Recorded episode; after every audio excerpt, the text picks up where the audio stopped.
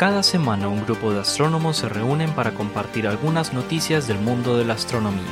Este es el podcast del pregrado de astronomía de la Universidad de Antioquia. Estamos desde el observatorio, el podcast del universo.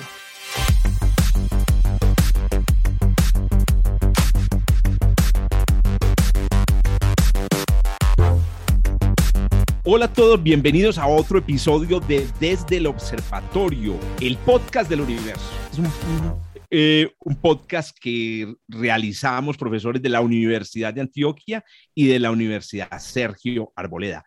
Están aquí conmigo el profesor Esteban Silva, el profesor Juan Carlos Muñoz, el profesor eh, Pablo Cuartas, la profesora Adriana Araujo de la Universidad Sergio Arboleda y quien les habla, el profesor Jorge Zuluaga de la Universidad de Antioquia. Como algunos de nuestros centenares de oyentes. ya, ya, somos, ya son centenares. Hay 101. Hay ¿Cuánto vamos ya? Hay 100, hay 100. Hay, hay 101, entonces sí aplica. Pero pasamos de decenas, que es una maravilla. O sea, aumentar un, un en, en un grado es importante. Lento pero seguro. Ahí, ahí, ahí, es, ahí, es, donde uno le explica a los estudiantes, es que es aumentar un factor de 10, eso no es lo mismo que subir 10. Claro. Y, y, recuerden que hace más o menos un año teníamos cero oyentes. Bueno, es que, hace una, es, que, es, que, es, que, hace un año no estábamos emitiendo nada, Jorge. Eso, pero, Big Man. Aumentamos dos órdenes de magnitud desde que arrancamos. Como nuestros apreciados oyentes saben, pues acostumbramos invitar a colegas, hombres y mujeres del mundo de la astronomía y de la astrofísica.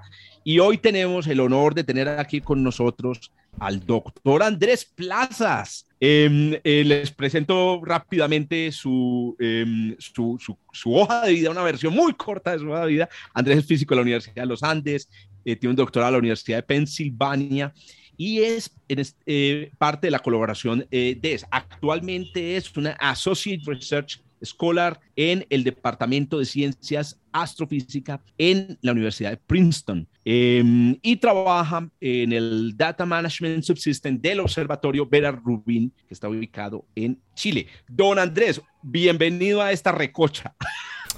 muchas gracias, Jorge. Muchas gracias a todos. Un placer para mí estar hoy en día acá como invitado en su podcast. No, muy bacano, hermano. Vamos a, vamos a ir a hablar hoy de eh, eh, el Dark Energy Survey, pero eso será en un momento porque hace rato no escuchábamos la melodiosa voz y, y, y la noticia de Pablo Cuarto. Don... Le vas la a pedir plata, okay, le vas a pedir plata.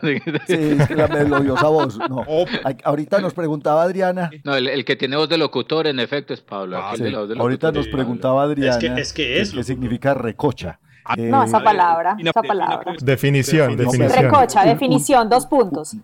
Recocha es el podcast de astronomía desde el observatorio. Es un montón de gente diciendo pendejadas, eh, montándose el uno no, es sobre que, el es otro. Recocha, etcétera, dos puntos, etcétera. despelote. Despelote también. Ese sí, bueno. ese sí, ese sí, despelote. Oiga, sí. hablando, hablando sí, de despelote. Hablando de despelote. Dejemos claro, la recocha es lo que sucede entre noticia y noticia, en la mitad. Exacto.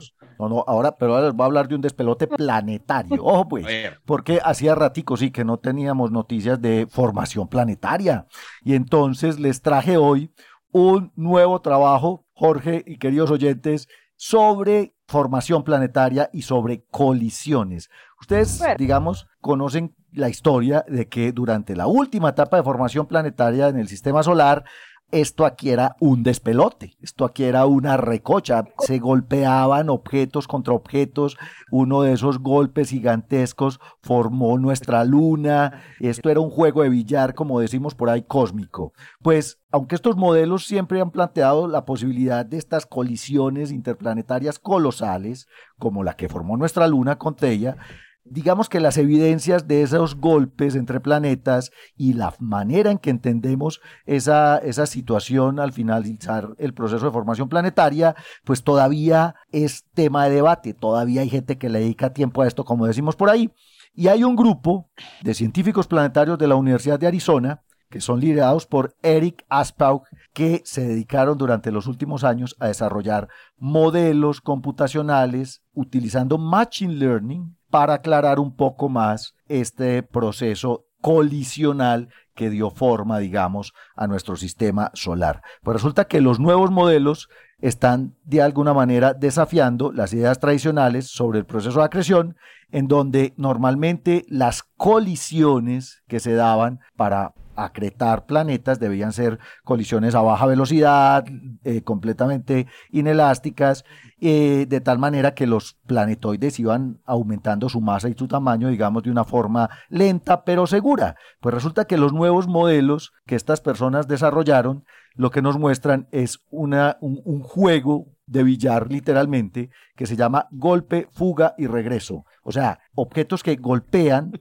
rebotan, se van y siguen por ahí su, su, su, ritmo y vuelven a golpear. Eso pues está como resulta... título de una película de Tarantino. Eso iba a decir, Rápido y furioso, más bien, eso es, saga. Ah, en absoluto, eso es lo que en astronomía llamamos ingenio para los nombres. Sí, los, es que en inglés, usted lo leen en inglés, es hit and run, hit and run. Ah, sí. como el cuando atropella a alguien. Pero espérate, hit, hit, ah, exacto.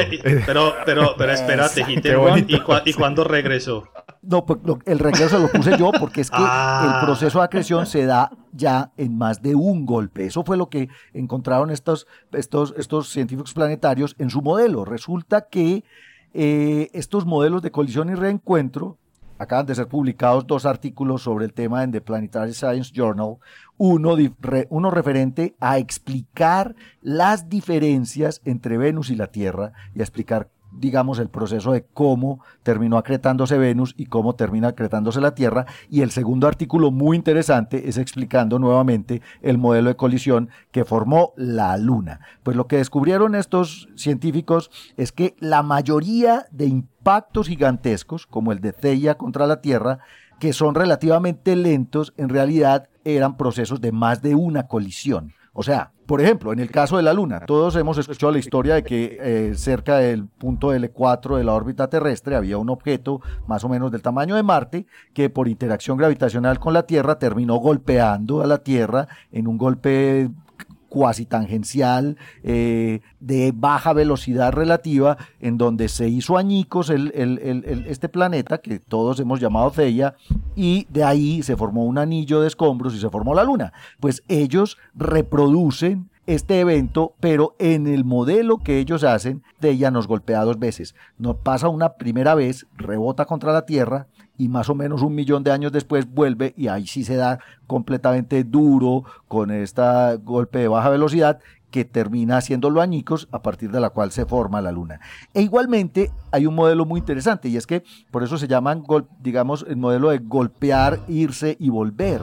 Y es que estos objetos que están, digamos, libremente orbitando en el disco protoplanetario, pues se atraviesan frente a la Tierra en formación o frente a Venus en formación y lo que hacen estos, estos golpes iniciales es disminuir su velocidad y hacerlos caer, obviamente, orbitalmente hacia, hacia Venus. Entonces lo que encontraron muy interesante es que la mayoría de objetos, por ejemplo, que provenían del sistema solar exterior, que traen unas velocidades muy altas y una, obviamente una energía muy alta, etcétera, etcétera, eran primero frenados por la Tierra, se golpeaban contra la Tierra, rebotaban y terminaban cayendo y siendo acretados por Venus. O sea, Venus le debe su acreción a objetos que golpearon primero a la Tierra. Es una cosa que me pareció a mí muy curiosa, muy interesante, pero además que puede explicar digamos, eh, inhomogeneidades en la composición planetaria, en, el, en, el, en la, digamos, en, la idea que tenemos nosotros de la, de la diferenciación interna de estos planetas y obviamente también puede explicar el modelo de formación de la Luna. Así que ya nos pusieron a pensar nuevamente en, ya no podemos hacer estos modelitos sencillos en que usted golpea y se queda junto y sigue para adelante, sino que ahora hay que jugar con cómo va a golpear y rebotar y después volver para acretarse. Es una, un tema interesante. En física de partículas llamamos a eso un cálculo a, dos loops. Y, la verdad, la verdad, yo soy escéptico. Es decir... A ver, Jorge, meta, meta su escepticismo en este nuevo modelo 3D. Mi escepticismo porque es que, a ver, yo, yo creería que la probabilidad de, de procesos de rebote son, es, muy bajita eh, en, este, en estas situaciones. Entonces, entonces, sí, efectivamente pueden ocurrir, pueden ocurrir, pero, pero la probabilidad es bajísima de tal manera que la pregunta es cuánto contribuye. Entonces, que te quería preguntar, Pablo Inche, ¿hicieron ese análisis? Sí, y de hecho no es tan bajita. De hecho, en los modelos que ellos hicieron, la mitad de los planetesimales que acretaron a Venus rebotaron primero con la Tierra. La mitad. ¿Y por qué no se había visto en otras simulaciones entonces? Pues eh, básicamente ellos lo que aplicaron nuevo aquí fue Machine Learning y entonces probablemente... O sea, mejor eh, dicho, le dejaron a una máquina... Exacto, y, dejaron una máquina que hiciera el trabajo, pero además, o sea, mira, es básicamente lo diferente que yo veo en los modelos que ellos aplicaron.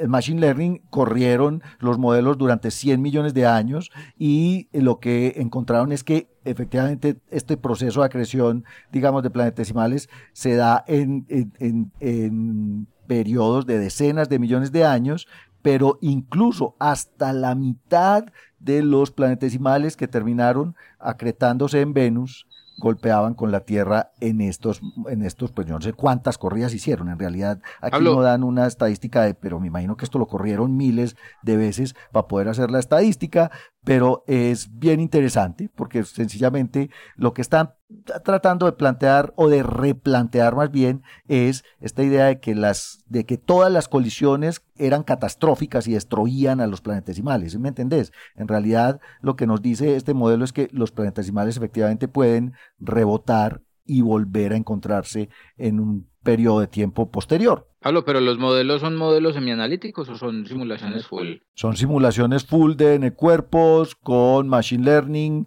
corridas en periodo. Lo aplican después para. Al a posteriori. exacto. para, y básicamente el 3D eh, es, es, lo que, es lo que entendí pues yo del, del trabajo que hicieron. Y el 50% entonces se va para Venus y ahí, ¿cuál es el porcentaje de los que se devuelven para la Tierra? Dijiste que de pronto la Luna se formó así, uno que se devolvió, de la Luna fue un golpe en dos, un golpe en dos actos.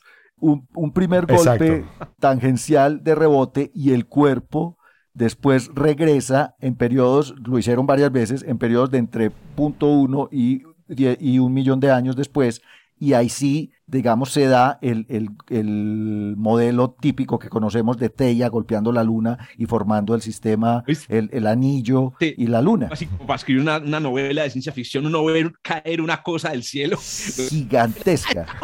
y después... ¿Cómo es que...? Cómo es que... Y después volver a despegar. ¿Viste? ¿Para dónde va? Se llama, acuérdate, Jorge, que hay un, hay un, hay una logia de creyentes que, que, que piensa que Nibiru, que es un planeta que no existe, va a golpear a la Tierra. Yo imagino que ellos viendo este tipo de, de, trabajos y simulaciones pensarán que esto favorece su teoría de la colisión contra nuestro planeta. Pero al principio el sistema solar sí era así. Esto me pareció muy interesante porque... Interesante de todas maneras. Nuevamente, a mí, a mí también me parecía poco improbable esto, pues poco probable más bien esto de que reboten y vuelvan, pero las simulaciones lo muestran. También dicen que debido a, estos golpes que llegan primero a la Tierra y después a Venus, entonces si vamos a Venus vamos a encontrar más material del sistema solar exterior que la Tierra, ¿no? Entonces sería, eso, también me pareció muy interesante del, artículo, ¿no? Entonces algún día podríamos ir a Venus y traer una muestra, pero no sé, bueno. Como una especie de repositorio de material, de material lejano. ¿Oíste? Otro es los planetas como un factor ahí como de, de fricción para los, para los, los, los, cuerpos que vienen del sistema solar exterior. También muy ah, esa idea. otra cosa interesante que explica el modelo es la composición isotópica de la Tierra y la Luna. Ah, correcto. Que es muy parecida. Eso iba casualmente a mencionar. Digamos, en el modelo original, la Luna se forma principalmente del material de Theia, que es el objeto que nos golpeó. Entonces, eso, eso eh, implicaría posiblemente una, una diferencia grande en la composición isotópica eh, de titanio y de wolframio y otros, y otros elementos que conforman los mantos. Pero resulta que con este modelo se mezclan las composiciones de Teia y parte del manto terrestre y eso daría una explicación, digamos, mejor de la similitud en, la, en los isótopos de, de, la composición de la Tierra y la Luna. Interesante, hay que profundizar un poco. Bien, recordémosles, Pablo, a todos los oyentes em, que eh, el enlace a la noticia y a los papers lo pueden encontrar en el archivo que, van eh, que está por aquí en el texto, en, algún, en la plataforma que estén utilizando. Oiga, estuve viendo las estadísticas de oyentes y hay una estadística muy curiosa. Vamos bien, estamos bien, pero hay el 33% de las personas que nos escuchan, nos escuchan en una plataforma que no es ni Spotify, ni Apple Podcast, ni Google Podcast, ni Anchor. Seguro, seguro ¿Ah, es Cueva, Cuevana. ¿Cómo se llama? Cuevana. Ah, no, Cuevana. Project Free TV, ¿dónde? ¿Dónde? bueno, eh, qué, bueno que no nos están patrocinando. Bueno, que nos escriban, ¿dónde? ¿Tienen? Escriban en, Twitter, escriban a, a ver, vamos a escribirle a arroba plazas malagón 1. Ah, me va a mandar el spam a mí, ok. Claro. mentira, mentira. La, opinión, la opinión de los queridos lectores, eh, sí, la, opinión de todos no es spam, ¿no? Pues eh, una opinión muy importante. Por favor, cuéntenos. O sea, en vez de traer suscriptores, no está quitando, ¿sí ves? No, no, no, no.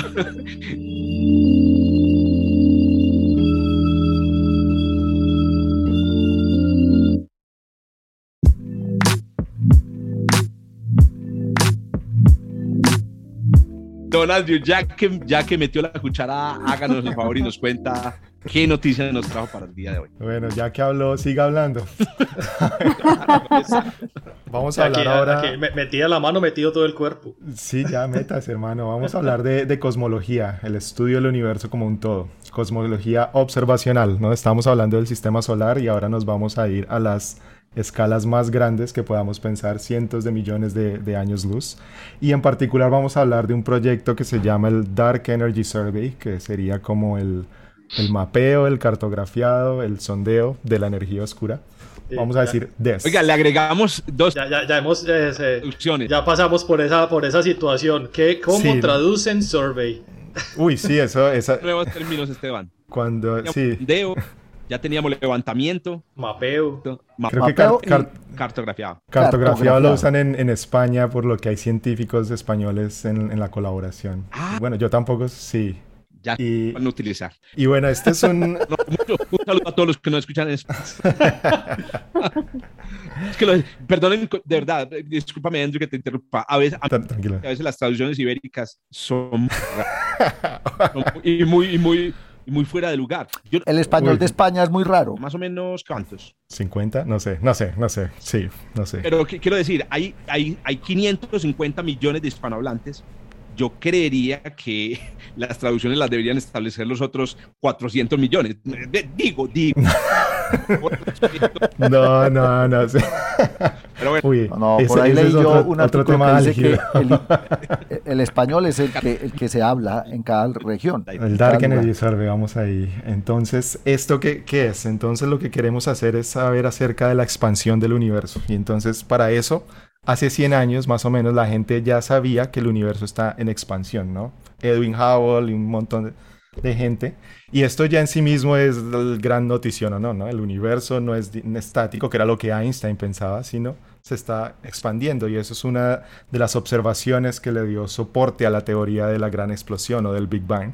Y ya pasaron 100 años y la gente, bueno, se expande el universo, qué bien.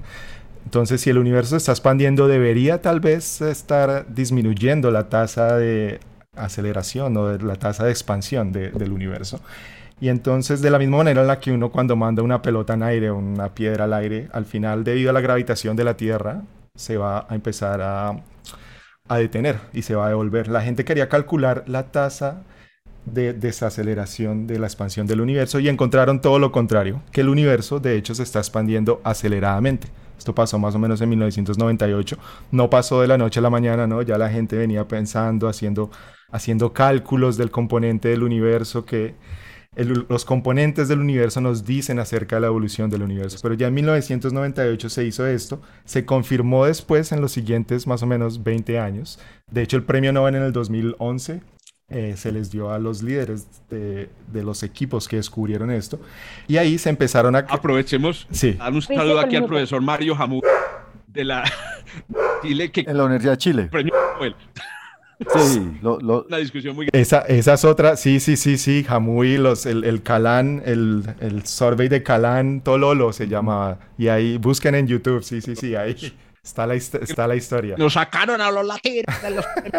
Nadie iba a hacer un comentario, qué vergüenza. No, no, mencioné que el premio Nobel fue de Reese Perlmutter. Exacto. Sí, y, y, y, no estuvo el chileno. No, no, lo, lo, nombraron. Creo que por ahí estuvo en la ¿Qué, los agradecimientos? del agradecimiento. Exacto. No, sí, descarados, sí, hombre. Se lo merecía tanto como los otros, pues. Esa sería una buena historia. Hay que invitar a, Mario. Creo que trabaja en, uh. en Noir Lab, en el con el, observatorio Vera Rubin. Ahí podemos, para la próxima. tener, imagínese tener un premio Nobel potencial en, desde el observatorio. Ahí sí, serios. No, tenemos, Ahí sí nos toca Potenciales todos. Pues. Tenemos que dejar la guachafita, esa es otra palabra, Adri, guachafita. Ah, no, ah, no esa sí la tenemos. Guachafita, esa sí la tenemos. Guachafita, sí. definición, definición. Guachafita, dígase relajo, dígase eh, no hemos... todo lo que hemos mencionado. Es hombre terminar su... Qué pena, qué pena. no, no, está bueno, está bueno. No.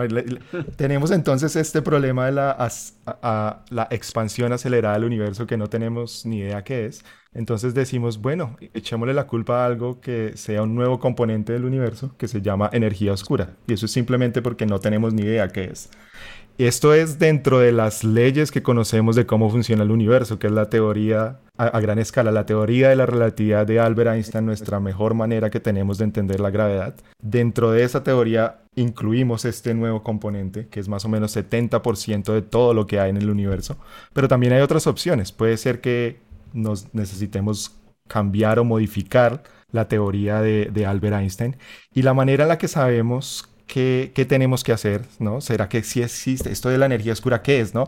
Hay gente que dice, de pronto es un componente que ha estado constante en, a medida que el universo se va expandiendo, este componente no cambia su densidad, como que a medida que se crea más espacio, se crea más de este componente, es lo que se llama la, la constante cosmológica, que eso ya suena raro, ¿no? Algo que estamos creando el universo y al mismo tiempo hay un componente que, cuya densidad no disminuye.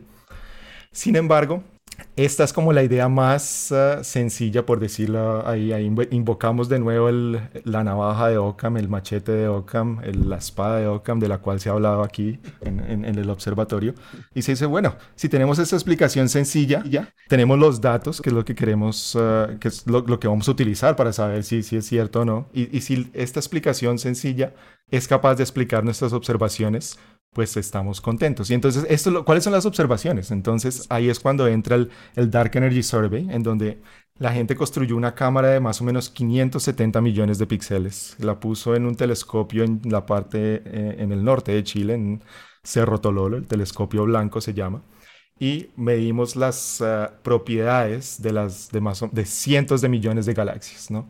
Esta noticia de la que hablamos hoy habla de, acerca, de propiedades de cerca de 226 millones de galaxias, datos tomados a lo largo de más o menos 350 días, que no son los datos completos del proyecto, porque los datos completos del proyecto son de más o menos 750 días, pero estos son como resultados preliminares.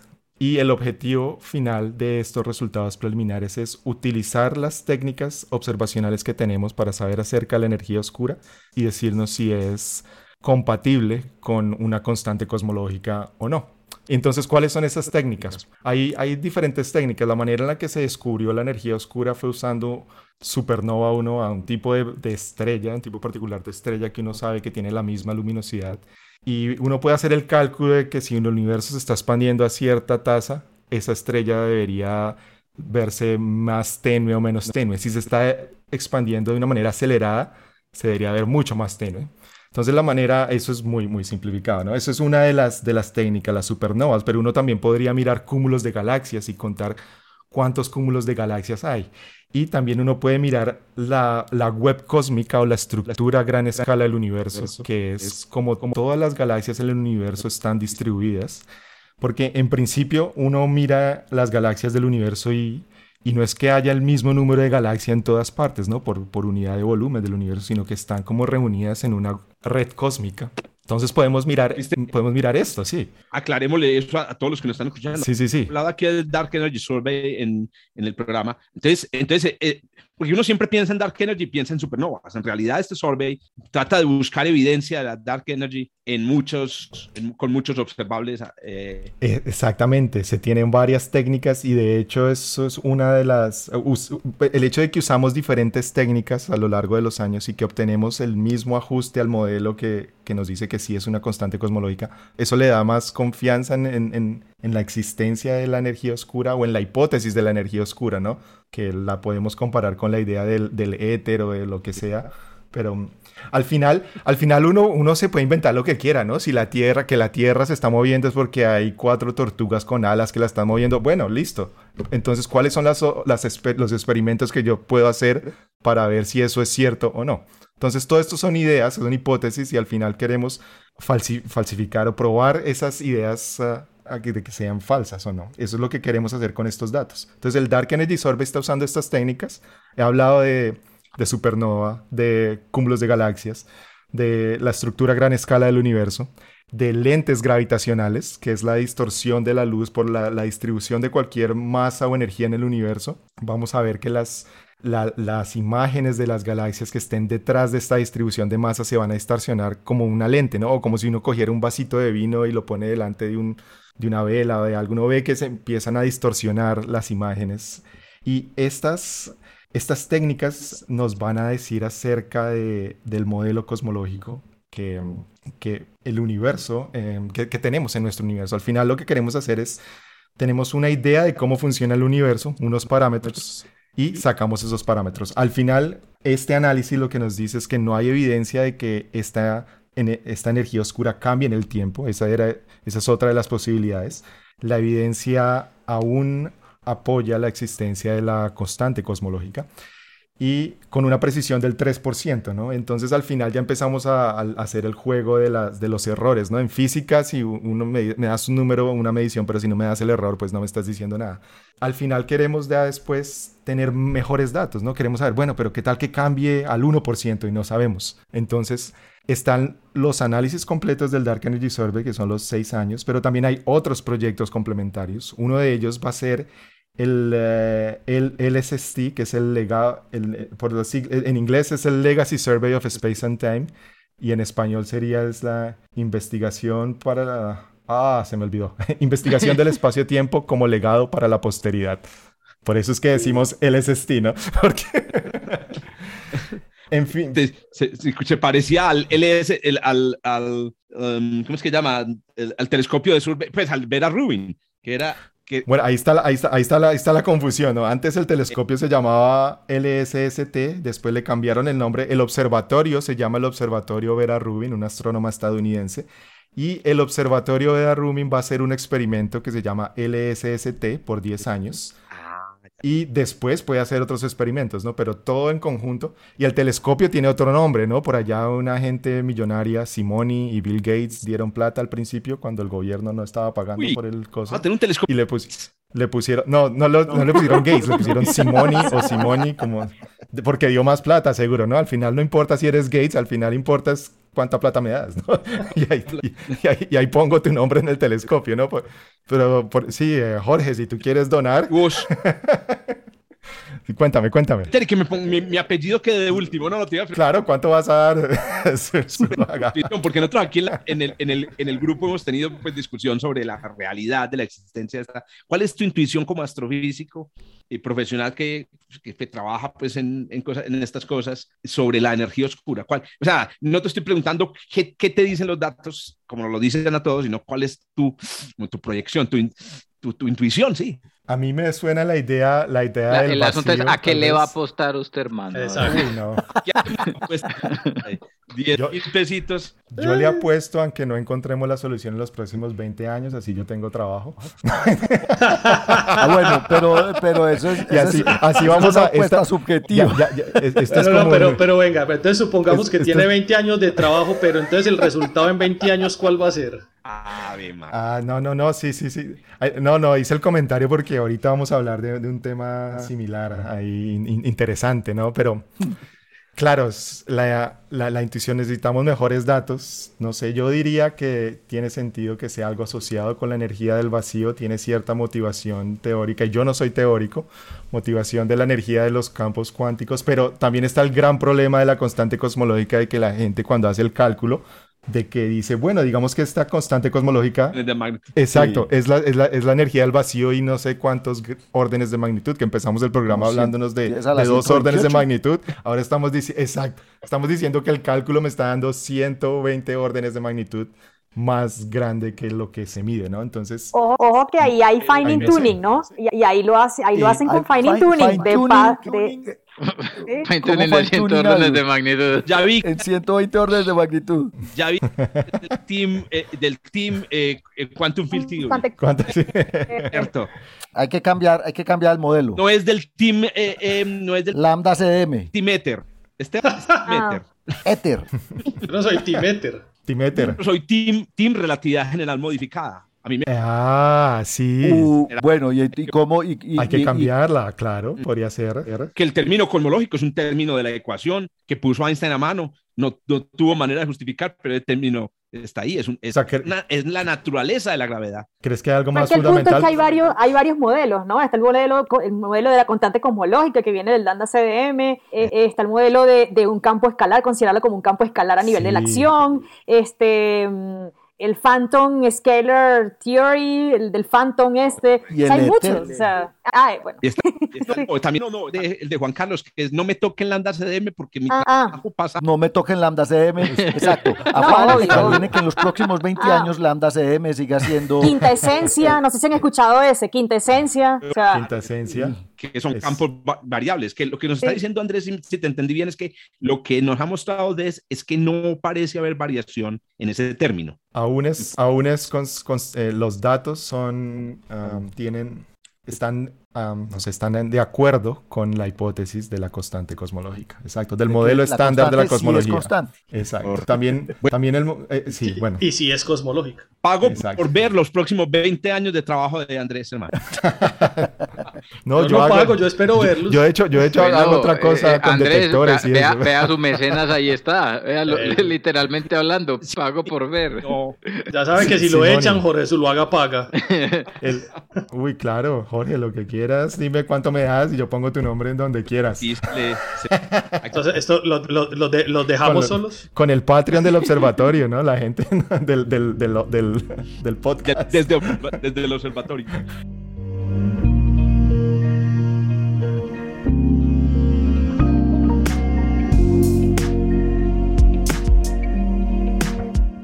Bueno, doña Adriana, a ver, pues empiece usted con su noticia de hoy porque esto no da espera.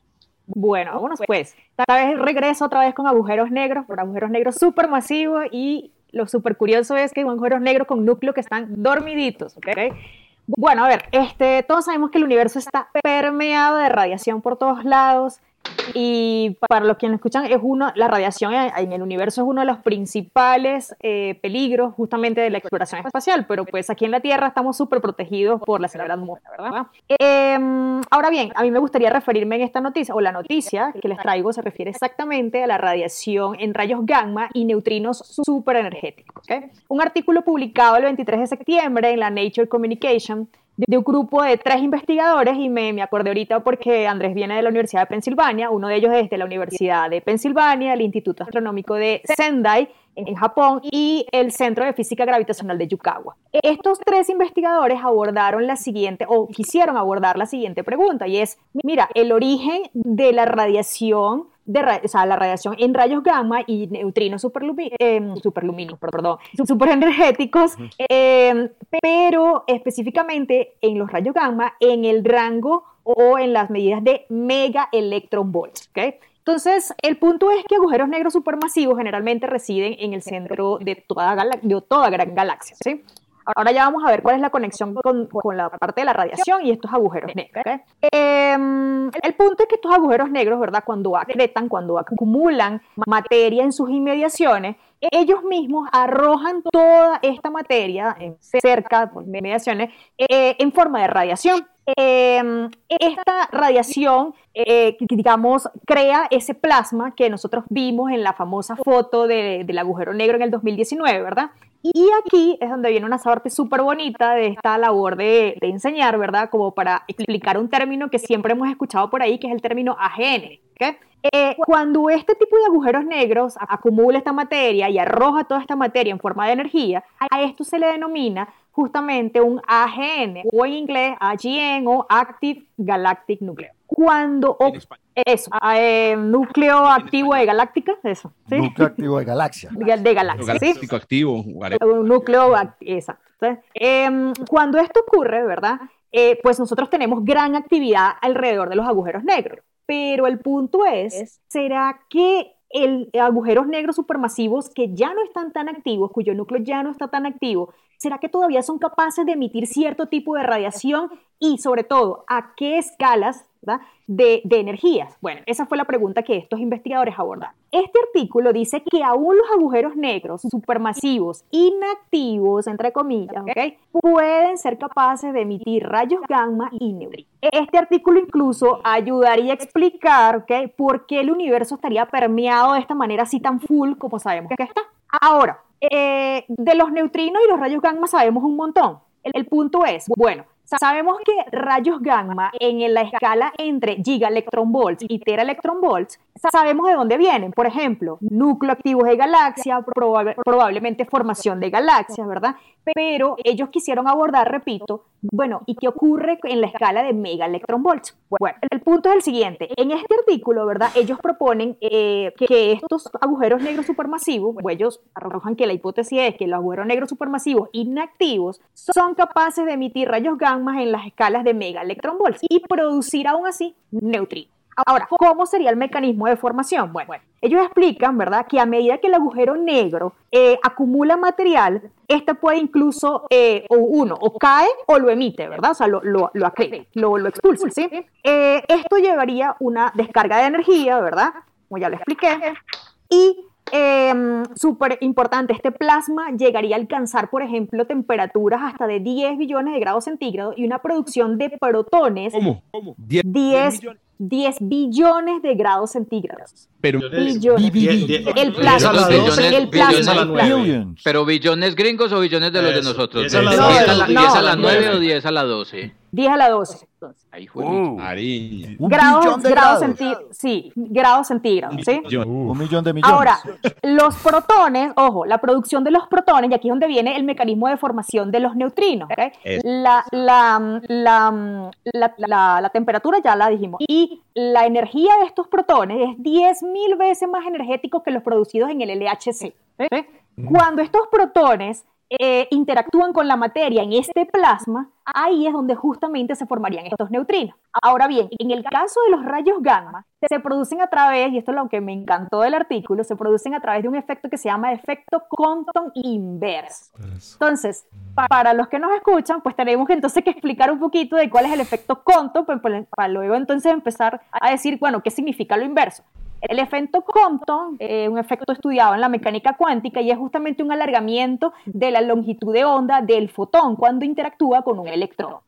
Ahora, ¿por qué inverso? Porque al vez de alargarlo, lo vamos a acortar. Entonces, el, electrón más energético en estas inmediaciones del agujero negro le cede energía al fotón, que está menos energético, y de esa manera alcanzarían eh, una energía que entraría en el espectro, incluso entre rayos X hasta rayos gamma.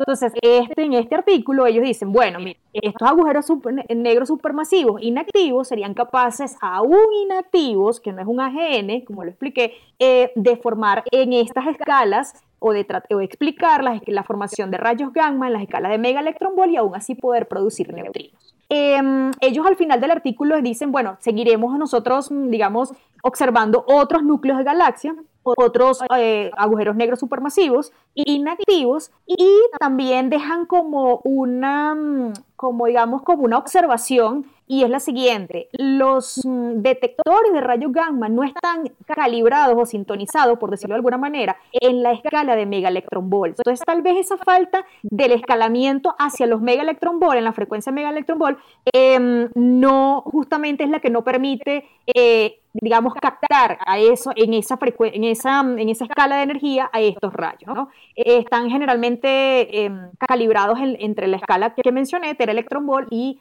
eh, y teraelectronvolt. ¿no? Entonces me pareció súper chévere. Y, y, este, el paper es un Nature. Eh, sí, es un Nature Communication. Nature necesitan... Pero no, astro, no Nature Astronomy. No Nature Astronomy, Nature. Nature, Nature. Communication, sí. Eh, la pregunta es, ¿cuál es la componente observación? Porque normalmente un paper en Nature debe tener pues un respaldo empírico, como, ¿cuál es la componente observacional? Porque veo que el paper es como medio teórico, ¿no? Eh, sí, realmente está todavía, están montando el modelo teórico, eso es lo importante también de, de aclarar a quienes nos escuchan, que es un modelo teórico que ellos están proponiendo y la, digamos que la parte observacional es la que iría ahorita, es la que procederían ahorita a partir de este estudio. Ah, este es un paper teórico, wow, sí. tremendo. Pero y sí, un Nature teórico en AGNs sobre producción de gamma M, gamma en Compton inverso. Wow. Compton inverso, súper bonito. Que tenía Adri y es si no tienen, si no están activos, ¿tienen o no tienen disco de acreción? Tienen disco de acreción, el punto es que la temperatura todavía, digamos, es como, no, es exactamente. Entonces, por eso el, el, punto de que el, foto, el electrón en este caso está más energético que el fotón a, nivel de la producción de rayos gamma, ¿no? Entonces, justamente existe la comptonización. También a eso. No, que quería que nos, le aclararas a nuestros oyentes, porque es que seguramente algunos piensan, pero ¿cómo así que el agujero negro está emitiendo rayos gamma y neutrinos? no, no, no, no, es de la, justamente en, la temperatura, las altas temperaturas en el disco de acreción, porque a pesar de que está inactivo, todavía existe pues eh, justamente un proceso térmico alrededor del agujero negro y a través de estos mecanismos que acabo de explicar eh, se formarían justamente lo que es los rayos gamma y pues los neutrinos. Correcto. Oiga, ya estaba muerto, andaba de parranda, el agujero negro. ya, al, final hablan que hay que construir algo que mida al mismo tiempo los rayos gamas en esta energía y los neutrinos, ¿no? Tener algo como multimensajero para tener la combinación. Un detector simultáneo de rayos gamma y neutrinos. Mira que, Andrés, mira que ellos mencionan ahí, Andrés, que, que justamente hay una, es una necesidad, dejan abierto eso, ¿no? Esa, esa mm, ¿cómo decir? Una observación, una notica. Hay, hay, ah, debe existir una necesidad de que justamente puedan haber un detector que mida las dos, las dos, mm, los dos mm, fenómenos, ¿no? Y, o las dos manifestaciones y de paso de que, nuevamente, los detectores no están sintonizados a la, a la escala de megaelectronvolts. Sí, eh, aquí exactamente, yo, van a empezar entonces, según esta predicción, a empezar a aparecer un montón de, de muchos más agujeros negros supermasivos evidenciados pues directamente a través de este tipo de observaciones en el momento en que se tenga entonces detectores de rayos X en ese rango de Quiero dar constancia de que Andrés es uno de los eh, invitados más juiciosos que hemos tenido, porque se ve que leyó todos los... Leyó las noticias. Al menos las noticias, ¿no? Al menos las noticias. Leyendo las, pero, pero, pero, leyó los artículos antes de, oiga, cosa tan... Muy bien. Por lo menos los abstracts. Por lo menos los Al menos el abstract, la figura y la conclusión. Igualito a mí. escasamente leo eso, yo escasamente leo la mía, pues, o sea, yo abro ese archivo una vez a la semana. leo los comunicados de prensa, al menos. Ya. Al menos, pues, tiene que. Oiga, yo quería preguntarle a Pancho, eh, eh, Adri hizo una, una afirmación y yo quiero que vos nos ayudes a confirmar si todas las galaxias tienen agujero negro supermasivo. Eh, es, es altamente... Si esto podría ayudar a, precisamente a, resolver esa, esa, pregunta.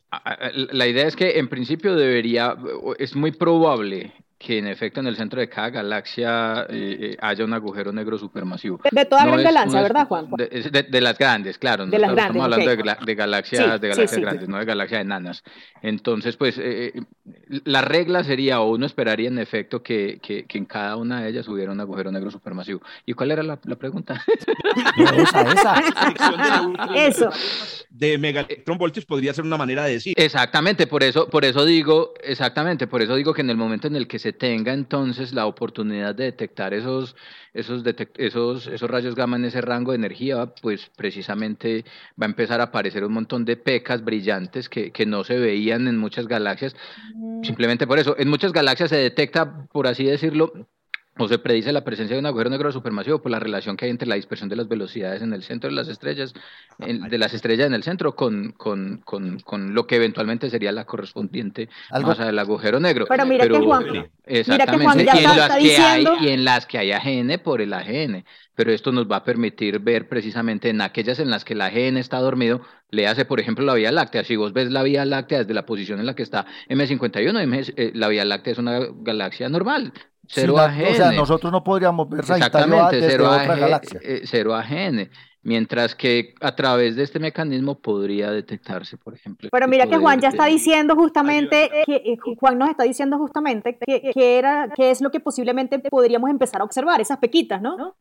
correcto. Pues, o sea, sí, esas emisiones de, rayos gamma y, ese flujo de neutrinos. Pero usted, Juan, como para redondear el asunto, eh, el problema es que yo necesito un, un disco de acreción para formar el AGN, sí, para formar el AGN. Y, para que, y para que se emita este tipo de radiación. Claro, claro, claro. Realmente. Yo, yo creo que siempre hay un. exactamente, si hay, hay siempre el asunto es que realmente para. La cuestión es cuáles son las calidades o las características del disco de acreción. Para que se active el AGN, el disco de acreción tiene que ser un poco más denso, más, más cuajado. Pues, mientras que para, mientras que, para el fenómeno que, nos está describiendo. comer un montón. Exactamente, para el fenómeno que nos está describiendo eh, eh, eh, Adriana pues claramente, eh, pues, con que haya cualquier cosita ahí dándole vuelta. Que se como un par de estrellitas al año. Exactamente, cualquier menudita que le caiga hace el alboroto. Excelente.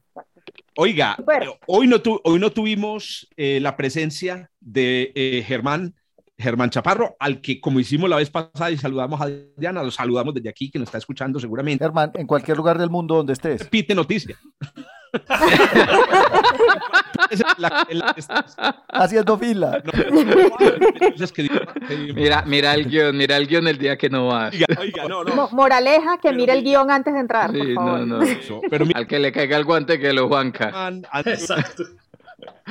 Germán, a mí, a mí, Germán es un, a mí, yo se lo digo aquí, pues ya que no está, me parece una, muy ecléctico. Germán es una persona, un persona muy especial. Yo lo sigo en redes sociales, síganlo en Goodreads, por ejemplo, que es una, una, base de datos de una red social de lectores. Él es, él es aficionado a, a, los, a los... Cocinero.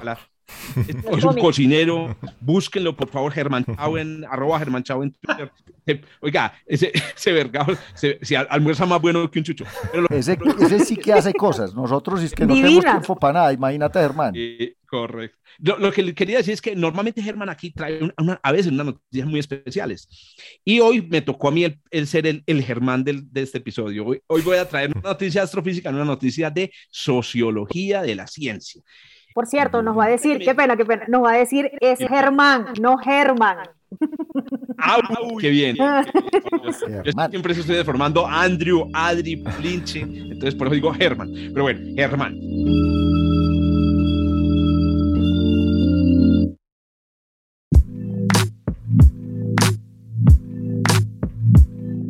Oiga, pues, estamos hablando de un paper que fue publicado en los Proceedings of the National Academy of Sciences de, la de, los Estados Unidos, que es, una, es un journal pues, de, de, alto impacto donde publican, digamos, investigaciones de muy, eh, muy diversas, em, que, que muestra el resultado de una investigación estadística, básicamente, eh, muy interesante, muchachos, para nosotros. Y yo lo que quise traer es porque nosotros somos parte de este fenómeno.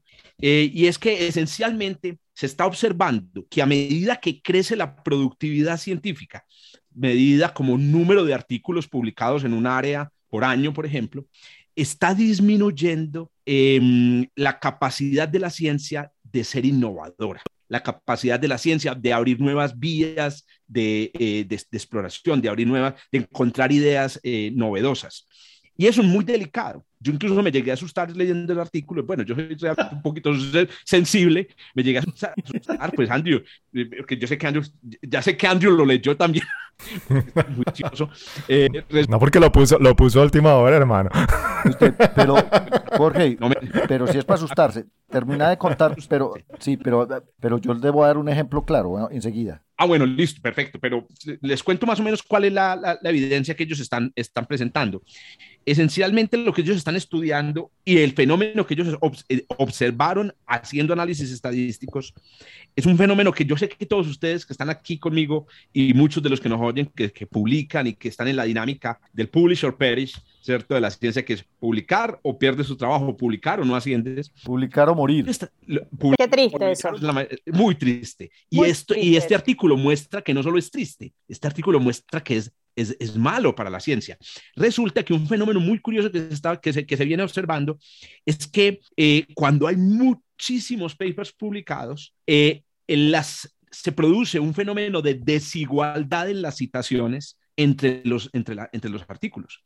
En particular, los artículos más citados del pasado terminan siendo aún más citados. ¿Cierto? Entonces hay una especie de acumulación de citaciones. Ahora, ¿y eso qué tiene que, y eso, que tiene de malo?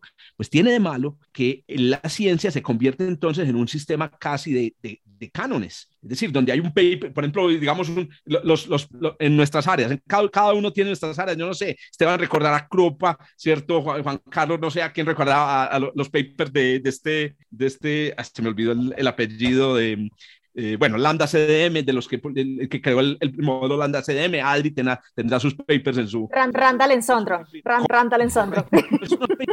el canon. Entonces, ¿qué sucede? Cuando hay 10.000 papers publicados al año, la gente tiende a su, a sobrecitar esos mismos papers. Y eso crea un fenómeno que la ciencia no queremos, y es el fenómeno de que, lo, de que, de que, de que se establecen esos papers como si fueran las ideas más importantes. Pero hay otra cosa más complicada. Es un fenómeno aristotélico. Se borra, se borra las innovaciones que se producen en, nuevos papers. Hay muchos papers que traen ideas novedosas que están saliendo continuamente y esos papers no están siendo citados y no están siendo observados precisamente por ese exceso de citación, esa desigualdad. Incluso me pareció muy curioso porque los autores utilizan eh, una métrica que se utiliza en, en sociología que llama el índice Gini para medir la desigualdad en este caso es una desigualdad social y en los niveles de pobreza, en este caso es para medir la desigualdad en la, en la, en la ciencia.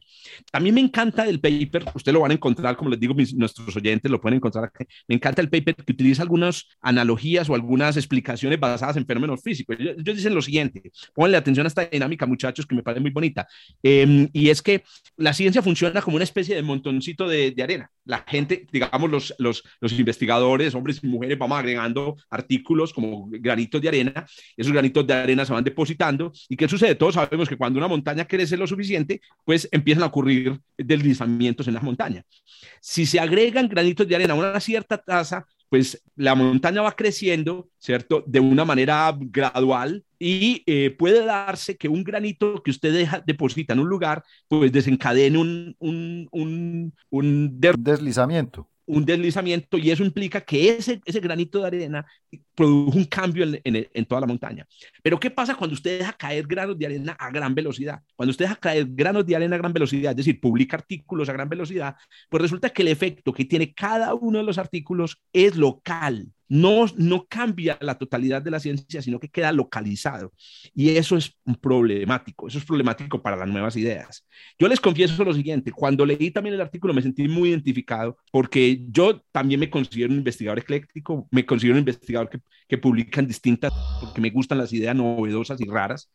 Tengo la fortuna de vivir en un país donde todavía uno puede tener esa comodidad de ser un profesor y escribir artículos en cosas distintas y escribir ideas distintas, pero sí me siento muy mal porque no soy citado. Y yo digo, pero, pero si esta es una, ¿por qué no me, por, incluso con Pablo he escrito artículos con ideas novedosas a las que nadie le para bolas. Yo digo, sí. ¿por qué? Pues algunos le paran bolas, pero no tenemos pues un montón de citaciones. Lo que dice Pablo, y yo siempre me he quejado, ¿no? Pues claro, somos latinos, somos autores desconocidos. ¿no? Esos los apellidos. No. Es que Cuartas y Zuluaga, eso no suena en ningún lado. Bien puede suceder lo siguiente, y es que es, es, la abundancia, eso lo sabemos yo creo que todos los que estamos aquí sentados y los que nos escuchan, la abundancia, la, el volumen de la productividad es tal que es que no se pueden, no, siempre hemos dicho, nuestros papers lo leerán nosotros y dos estudiantes. No alcanzan a verlos. Y, y dos, no alcanzan a verlos. Y lo otro, las contribuciones que uno hace novedosas, imagínate Juancho introduce un nuevo método en sus en, en, en, simulaciones cosmológicas, se propagan para los, los papers vecinos. Nunca logran propagarse eh, al, al, resto de la, de la literatura científica.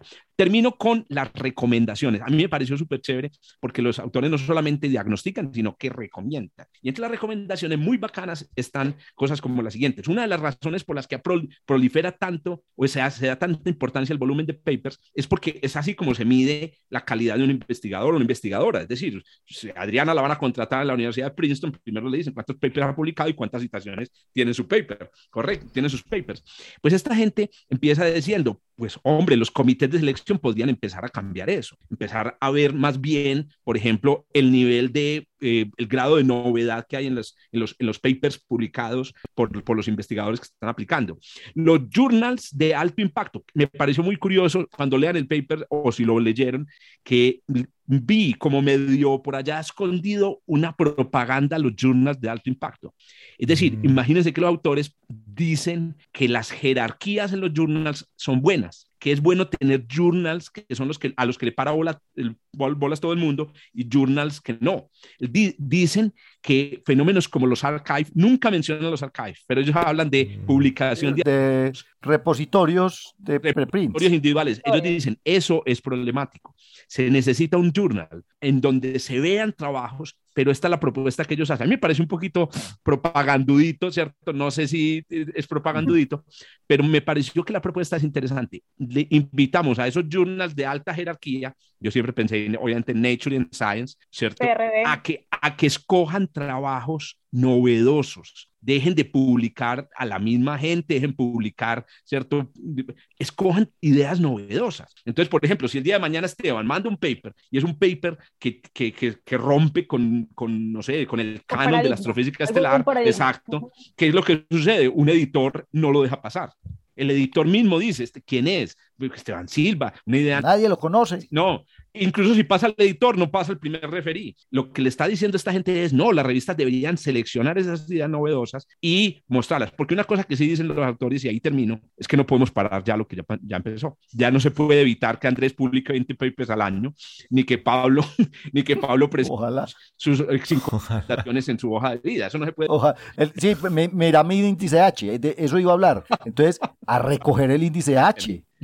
El índice H, pues, de acuerdo con este paper, el índice H no está diciendo nada realmente. O sea, es otra vez, es el, es el fenómeno de haber citado cuatro mil veces el, el paper original de una idea. Mire, otro, otro, resultado muy bacano. Se, está, se descubrió que un paper, por ejemplo, digamos un paper de Adri, Adri publica un paper, hoy, en un año, podría alcanzar el nivel de ser uno de los papers más citados de su, de su, eh, de su, de su carrera, sí, en su área. Eh, 20 años, demoraba 9 años. Y uno dice, ah, pero muy bueno, no, muy bueno, porque entonces hoy llega a... No, Resulta que para que un paper tenga realmente un efecto como de propagación, de difusión por una disciplina, necesita tiempo. Es increíble. Entonces, necesita que lo lea mucha gente. Exacto. Y para que lo lea mucha gente, entonces, obviamente llegará a esos niveles de alta. Entonces, miren, tenemos desigualdad en la economía, tenemos desigualdad en la ciencia, muchachos, y eso nos está haciendo daño. Pablo. Oíste, Jorge, y la idea para cerrar eh, rápidamente es esto lo notamos cuando yo busco los papers para el viernes, no sé, pero siempre estoy viendo lo mismo. Estoy viendo lo mismo con una cosita. Ah, es el mismo modelo de formación planetaria, pero ahora lo pusieron a rebotar dos veces. Pero sigue siendo, sí, o sea, es de verdad. Se ven las noticias, se ven las noticias. Vas a ver las noticias. Otra vez, otra vez. sí, y, y, en realidad, si vos buscas papers, por ejemplo, en mi, en mi área, que es la formación planetaria y los exoplanetas, eh, básicamente son muchas personas hablando de lo mismo sin que haya, sin que se note, sin que se note ese rompimiento, digamos, de paradigmas, sin que haya una cosa novedosa. Ah, no, es que estos le metieron Machine Learning, hicieron el modelo en 3D y lo corrieron dos meses más que los otros. Pero pero no hay realmente una explosión, no hay un derrumbe de, granos, como vos decís, que marque una diferencia. Entonces, a, mí me preocupa porque yo para el viernes entrante no voy a tener noticia, hermano. y Adri, que, eso justamente, y cuidado si no entras en los grupos de que rompen lambda CDM, que rompen eh, eh, em, relatividad general, o sea, eh, modificación, o sea, ahí ya estás totalmente excluido. Es difícil que te vayan a dejar publicar, que te, que te publiquen un artículo. Tienes que empezar a, a, ver, tú empiezas por Classical Quantum Gravity y empiezas a bajar y bajas y bajas y bajas porque te lo rechazan, rechazan, rechazan, rechazan, claro. Por eso, porque rompes paradigmas como tan agresiva, tan competitiva, ¿cómo ves la cosa?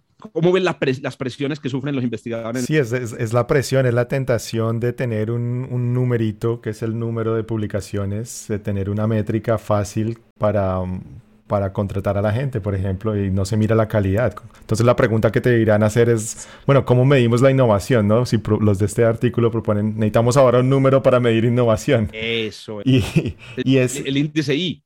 El, sí, tenemos el H. Ya, existe, ya tenemos el H. Con las citaciones. Con las citaciones, es, exacto. Y es la, es la presión del, del, dinero, ¿no? Porque acá la gente los contratan en muchas partes, ¿no? Y obviamente te contrata la universidad, pero después a ti te toca también traer tu propio dinero. Y entonces está, en realidad las personas ya en una época de su vida, bueno, tienen su familia, ya son otros factores que uno pensaría no tienen nada que ver con la ciencia, pero tienen todo que ver, obviamente, porque son personas haciendo ciencia.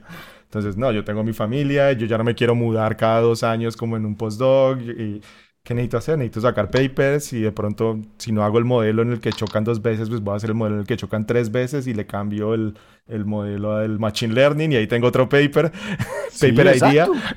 ¿Sabes qué yo vi yo en Estados Unidos cuando estuve, estuve en la pasantía ya y es, la gente le tiene miedo a meterse cosas nuevas. Claro. Estudiantes de posgrado entonces, recuerdo que estando en, en, en, la cafetería hablando con los estudiantes de posgrado, pues como les digo, yo a mí me gustan las ideas raras, proponer paper, me decían, muy bacano, pero no podemos. porque No podemos, sí. Salimos, si no salimos, después no conseguimos trabajo. No está la seguridad laboral. Ahí, sí, entonces de pronto otra, ¿Y entonces qué? Entonces solo las personas que tienen una seguridad laboral, que ya llevan décadas en el campo, son los que pueden proponer innovación, pues, pero no sé, eso tampoco... Por eso, exacto, eso no tampoco eso es óptimo. Y lo ¿no? haciendo lo que hace. sí, es de verdad. Está poniendo en riesgo a sus estudiantes, ¿o no? No. ¿Cierto? Eh, yo, yo, yo creo que este tipo de discusiones sin licor no son tan buenos. primero, primero. Segundo, y esto, esto es lo que yo he encontrado en años estando directamente en la academia. El problema se resume a que el sistema educativo es competitivo. Y de ahí parte todo, de ahí para adelante. No, la educación, sí, señor. Eh, eh, es horriblemente competitivo y eso a mí me, a veces me pone muy triste. Pero yo estoy hablando desde el kinder. Desde el kinder es competitivo. Y ahí radica el problema, porque no le están enseñando a las personas a hacer lo que les gusta por gusto, sino que les enseñan esa que te tienen que aprender y si no proporcionan algo a la sociedad basado en lo que la sociedad está diciendo, esto es lo que de verdad funciona, eh, usted no sirve dentro de esta sociedad. Y entonces se clasifican a las personas y ya después esa clasificación eh, se refleja directamente dentro del sistema de, investigación. ¿Qué? No, dale, dale. ¿Qué, qué, qué, qué? Puya. Estaba tirando una puya ahí. Bueno, nada. Desahogándose, Juancho. Estaba desa sí. Juancho, desahógate con nosotros.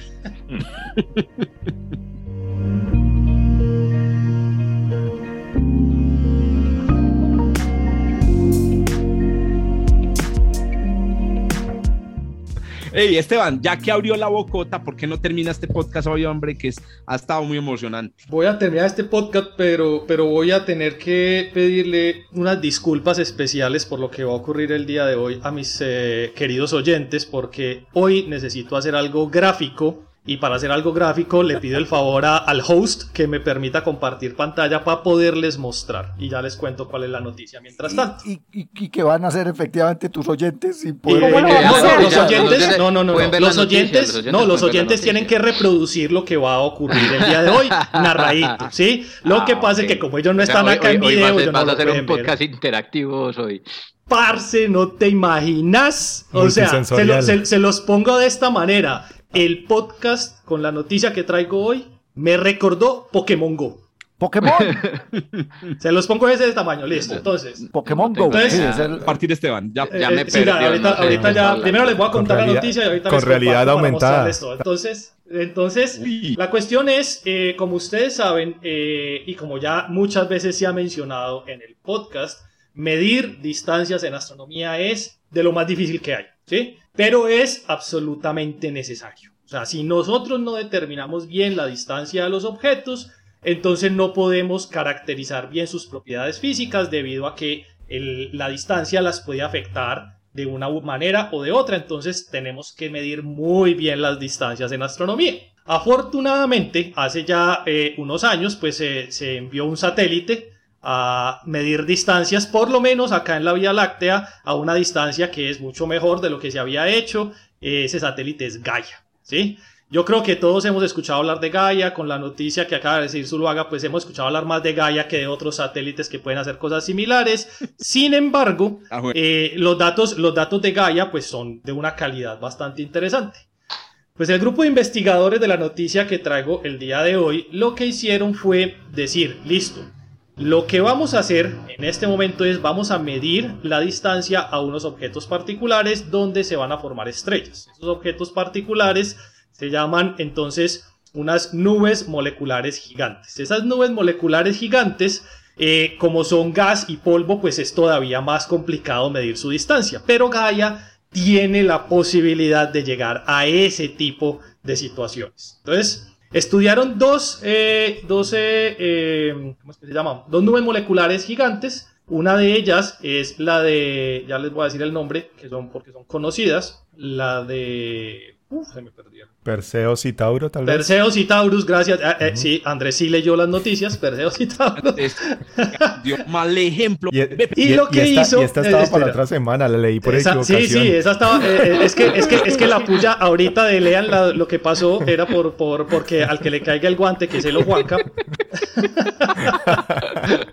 Entonces, esta gente se sentó a medir la distancia a estas dos nubes en formación y determinó con una altísima precisión la estructura tridimensional de estas nubes. Algo que no se había logrado hacer ni siquiera en la galaxia. Todo lo que se lograba hacer era determinar distancias a ciertas regiones y a través de simulaciones iban y reconstruían el resto de la información. Pues ojo, estas dos nubes, que están bastante separadas, pues, bastante separadas, están lejanas la una de la otra, una vez reconstruido el mapa tridimensional, sacaron una posible información que no se hubiera sacado sin el mapa tridimensional. Y es que están prácticamente sobre la superficie de una esfera ambas.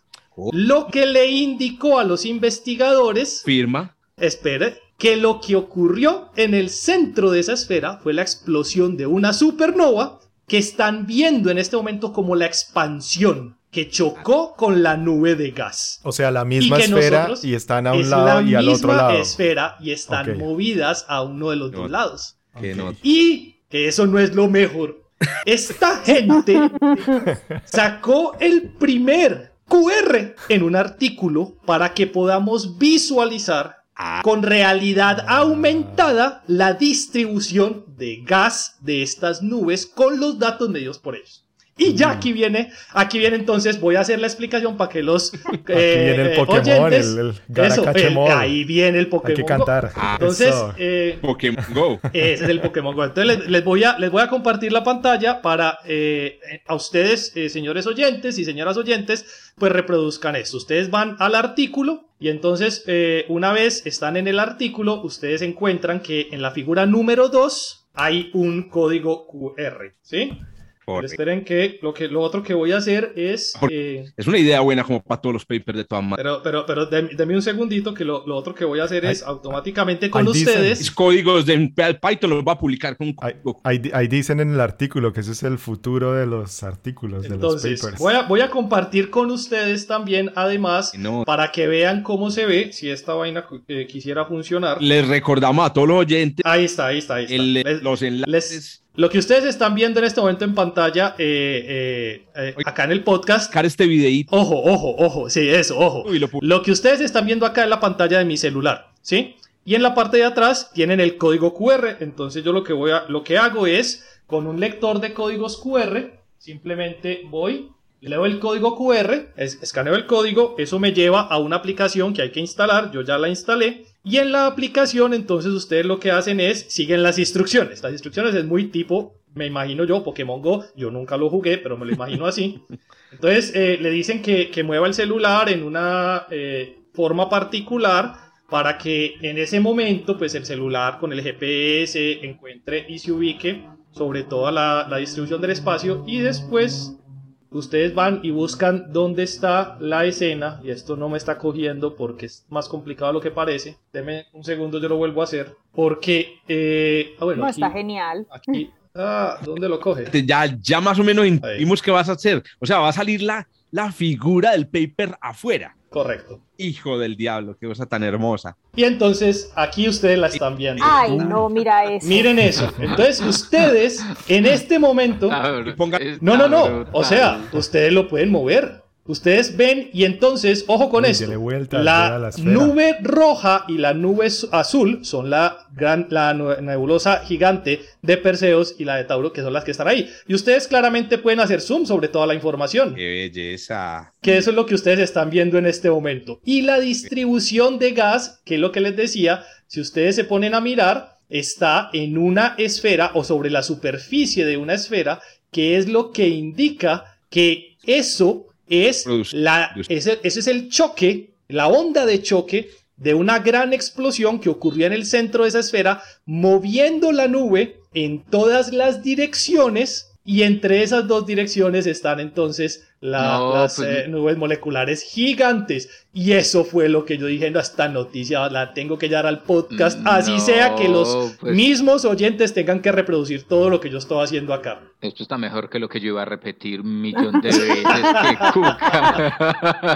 Para que se hagan una, para que se hagan una idea. Es uno de los resultados que a mí me parecen más interesantes porque es el hecho de poder correlacionar dos nubes moleculares gigantes a través de una superficie que indica la presencia de una gran explosión que hubo en el centro de esa esfera. Y ahí ya les dejo, con eso los dejo.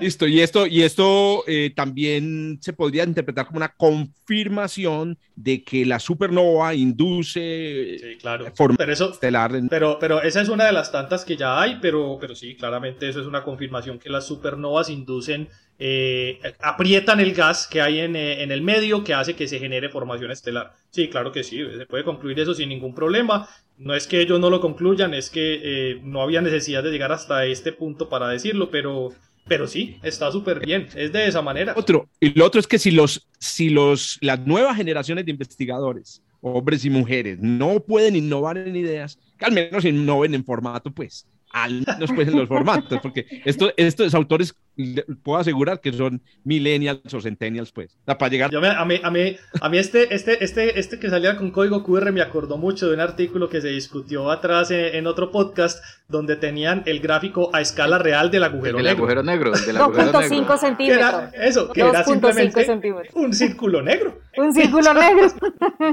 Excelente. Sí, Muy sí, bien, bueno. muchachos. Oiga, hoy nos tiramos podcast de hora y media. Que mentiras que no, no. A, a los oyentes. Oiga, hemos hecho estadísticas de cuánto escucha la gente, quién escucha hasta el final. Si hay alguien que escucha hasta el final y escuchan hasta el final. Y sí, Hágame el La favor. por gente es muy juiciosa. de la gente es muy juicioso, así que los saludamos desde acá. Eh, quiero agradecerle muy especialmente a Andrés, excelente invitado Andrés, yo sé que te vamos a volver a tener porque qué juicio y bacana la participación Andrew, muchas gracias por sacar el ratico. Gracias. muchas gracias a ustedes. Muchas gracias, Andrés. No, hombre, Es- a vos por pararnos las cañas, hombre. Por aguantarse, por aguantarse esta recocha. La, la recocha. Y Mi nueva palabra de hoy. la, la recocha, tienen que seguir a, a arrobas Plaza Malagón 1 en Twitter porque parece que a él eh, le dan eh, salario dependiendo del número de seguidores en Twitter. Exactamente. Gracias. Gracias, Jorge. No lo quería decir, pero te lo agradezco. Entonces, muchachos, nos vemos entonces eh, eh, la en el próximo episodio. Hasta hasta la próxima Dale, semana. Hasta luego. Chao, chao. Chao. Adiós, chao. Gracias por escuchar desde el observatorio. Estamos en Spotify, Apple Podcast, Google Podcast y muchas más plataformas. Realizado por Jorge Zuluaga, Esteban Silva, Pablo Cuartas, Juan Carlos Muñoz y Germán Chaparro, profesores de astronomía del Instituto de Física de la Universidad de Antioquia. Con la producción y edición de quien les habla, Joshua Giraldo, pregrado de astronomía de la Universidad de Antioquia.